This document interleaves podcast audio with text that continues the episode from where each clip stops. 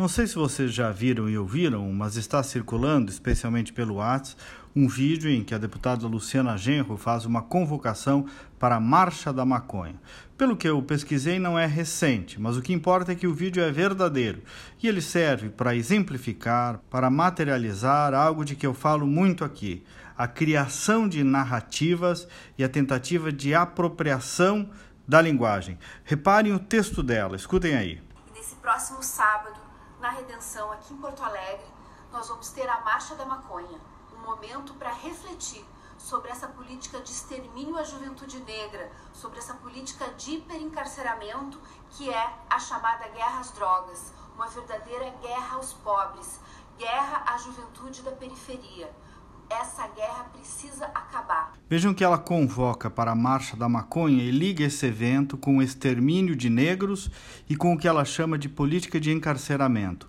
E diz também que a política de guerra às drogas significa guerra aos pobres, guerra à juventude de periferia. E conclui: essa guerra precisa acabar. Então participem da Marcha da Maconha, convida ela no final.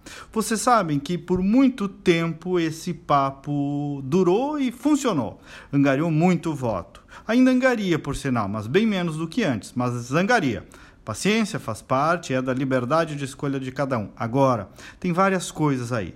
Primeiro, um monte de mentira, um monte de falsete e um monte de preconceito justamente contra negro, contra pobre e contra a juventude de periferia. Porque pressupor que o combate contra o consumo de drogas é combate contra esse público nada mais é do que um gigantesco e lamentável preconceito.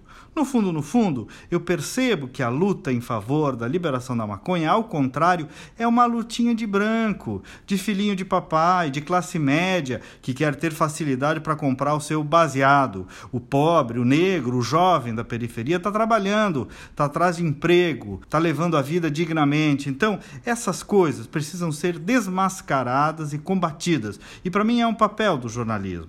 Querer defender a maconha, se é esta a causa sua ou de alguém que você apoie e quer se dedicar a isso a ponto de ir numa marcha, enquanto tem gente com tantos problemas por aí, paciência, é livre para isso. Agora, não venha querer transformar sua vontade de fumar um baseadinho numa causa de pobre, de negro. Mais respeito a pobres e negros e aos jovens da periferia. E mais respeito também à inteligência de todos nós, por favor. Bom dia e até amanhã.